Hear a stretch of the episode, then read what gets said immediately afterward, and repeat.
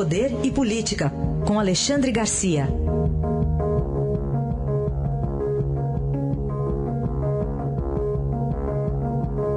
Alexandre, bom dia. Bom dia, Raíssa. Bom dia, Carolina. Bom dia. Vamos falar da situação do ex-presidente da Câmara, o Eduardo Cunha. Ele está livre de uma prisão, mas não de outras. Pois é, isso passou meio batido aí nesse feriadão. A gente uh, não comentou esse assunto, que é um assunto importante.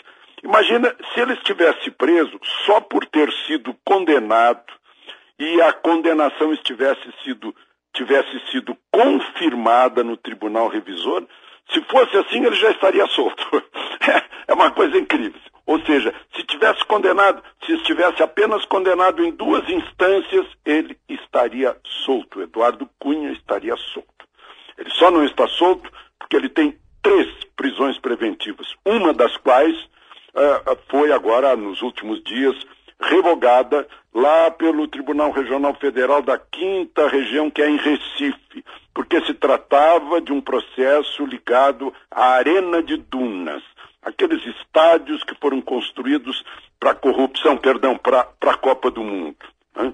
E, e aí, por dois a um, uma turma do Tribunal Regional eh, o, eh, relaxou aquela prisão preventiva sob a alegação de que já estava muito demorada.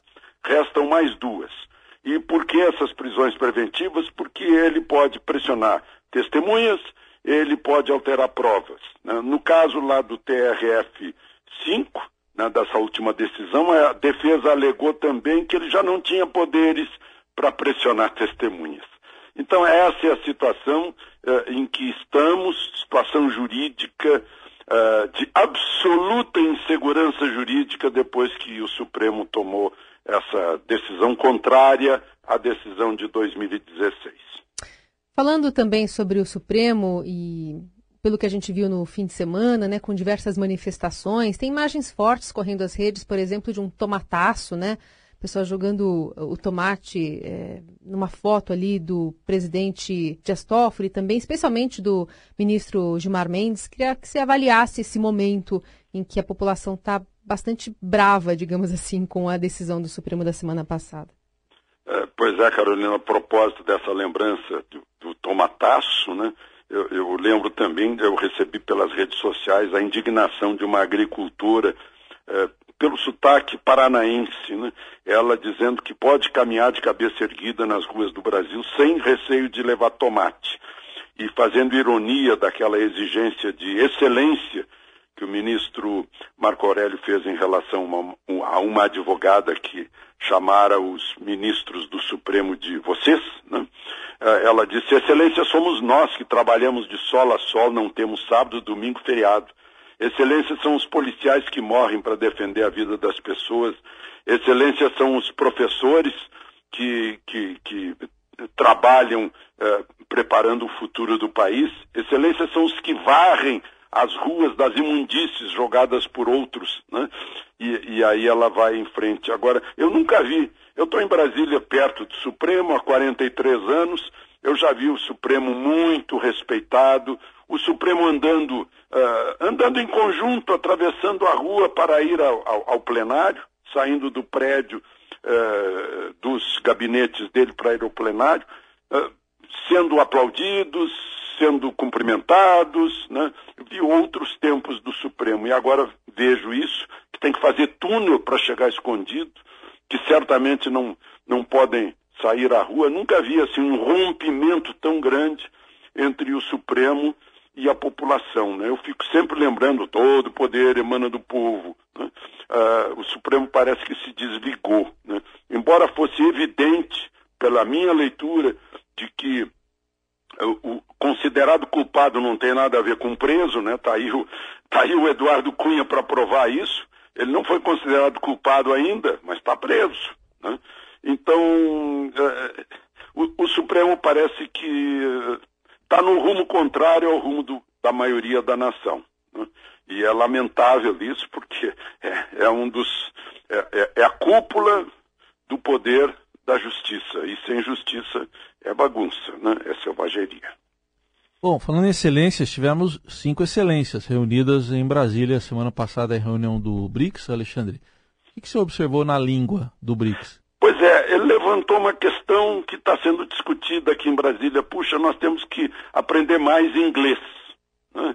Uh, inclusive as autoridades brasileiras. Né? O inglês virou a língua, a, a língua universal. Né?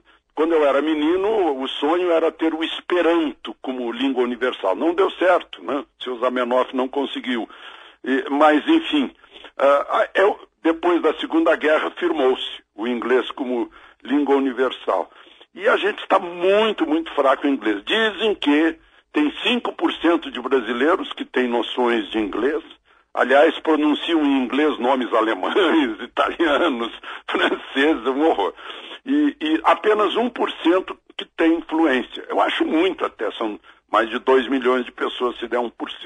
Agora, eu lembro da tragédia que é autoridades brasileiras tentando falar outra língua, né, uh, quando não precisariam. O presidente da República, por exemplo, eu vi agora um, um vídeo da ex-presidente lá em Buenos Aires? Ela está crente que está falando espanhol. A gente está vendo que ela está falando português com sotaque espanhol. Né? Eu já ouvi discurso do presidente Sarney uh, no Congresso americano em que meus colegas e eu não conseguimos identificar que língua era aquela. Por fim, descobrimos que ele estava lendo um discurso em espanhol, né? com um sotaque incrível, não dava para identificar. Eu, eu vi lá em Bonn, estava cobrindo pelo Jornal do Brasil a visita de Geisel, que falava alemão fluentemente com sua mulher. Inclusive, eh, ouvi os dois trocando palavras em alemão. Mas na hora da entrevista, ele não abriu mão de falar português. Inclusive, corrigiu a intérprete, que estava traduzindo mal. Mas falou português. Então, é muito melhor que a gente fale português deixe o, o intérprete para uh, para falar, né, para traduzir. E a gente tem que se, se aplicar mais em aprender a língua universal e também não esqueçamos que, estamos, que somos cercados por países de língua espanhola, estamos no Mercosul, a gente tem que se dedicar mais a aprender outras línguas. A gente viaja aí por outros países e vê que as pessoas, o garçom, o taxista. Não é o que aconteceu em Brasília agora. A reclamação é essa, que os restaurantes, os hotéis, uh, o, o, os serviços de transporte não estavam preparados para receber as comitivas estrangeiras nessa reunião dos BRICS. Tudo bem. Na Argentina dá para assistir uma peça do Guillermo Chaquespeare. é verdade, é verdade. Assim como na França eh, pronuncia-se em francês os, os, artistas estrangeiros, né? Tyrone Pover. Alexandre Garcia volta amanhã aqui ao Jornal Dourado. Obrigado, Alexandre. Até amanhã. Até amanhã.